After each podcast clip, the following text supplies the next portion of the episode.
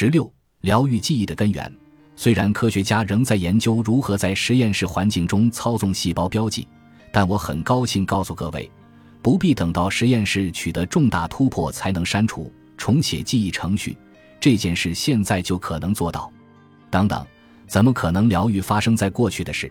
何况这件事甚至不是自己的亲身经历，比方说世代记忆，这些问题的程序都存在灵性之中，而对灵性来说。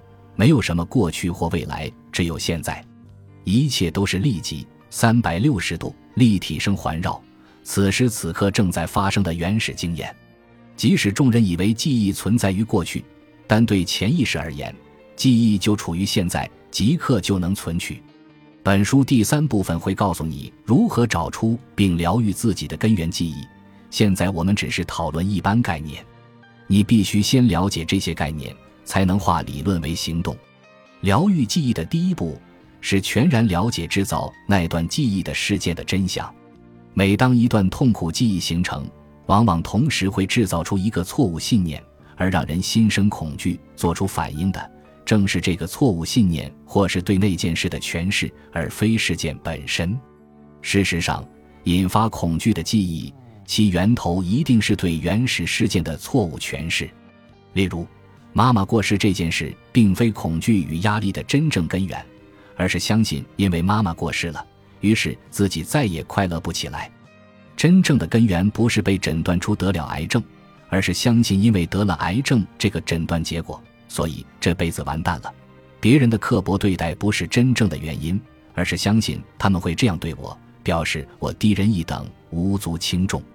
此外，原始事件可能是，也可能不是心理学家口中的创伤性事件。那件事或许发生在六岁前，当时不知为了什么闹脾气，然后那件事被编写为创伤。我有许多患者的成功问题源头，都是这种看似微不足道的小事。我常称之为“棒冰记忆”。这名称的由来，是我有一位患者发现自己成功问题的根源是五岁时因为没拿到棒冰而发了一顿脾气。无论我们今天是否把过去的经验定义为创伤性事件，对潜意识和无意识来说并无不同。重要的是疗愈这段记忆及其正在传送的恐惧信号。我们必须找出并删除因过去的痛苦经验而产生的谎言，并以真相取代。就像你会拔出扎进身体的刺，你也能拔出令你痛苦、让你透过深色镜片看世界的那个谎言。更清楚地说。当我提到全然了解与该事件有关的真相时，我的意思是尽量找出事实，多多益善，但未必需要与当时情境有关的所有细节。多数人无法搜寻到与某件事有关的全部真相，因为战、逃、震惊使他们做不到。那件事实在让他们太痛苦了。其实，大多数的记忆之所以无法找到，是因为它们存在于潜意识之中。别担心。我也会教你如何疗愈这些记忆，这是意志力为何不会有用的另一个原因。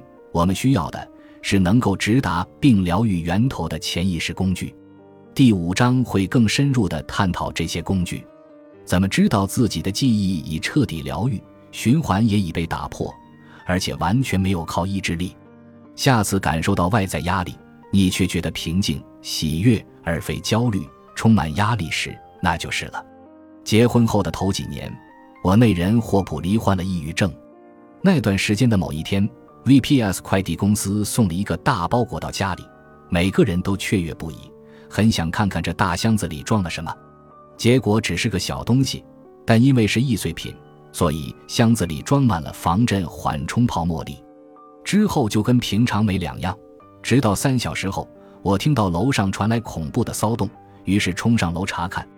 只见乔治哇哇大哭，霍普怒气冲天，那些白色的小泡沫粒则四散在刚擦干净的地板上。不用说，接下来二十四小时，我家出现了创伤性状况。两年后，霍普的抑郁症痊愈了。你猜怎么着？VPS 快递又送来一个大箱子，里面装满了防震缓冲泡沫粒，跟上次一样。前三小时风平浪静。直到我又听见楼上传来一阵恐怖的骚动，上楼灭火途中，我涌起一股似曾相识的感觉。走到楼梯最后一阶时，我却吓了一大跳。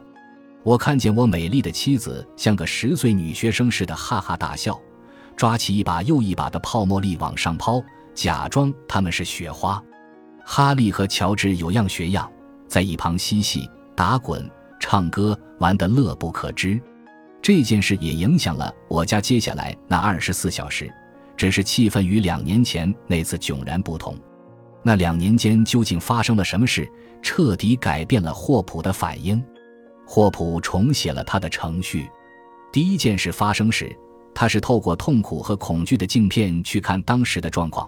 两年后，那个程序不复存在，他看事情的方式因此改变。现在他的自然本能是开心的玩，没人建议他这么做，也没什么应该或不应该。他自然立即的反应已完全扭转。各位朋友。打破循环看起来就是这个样子。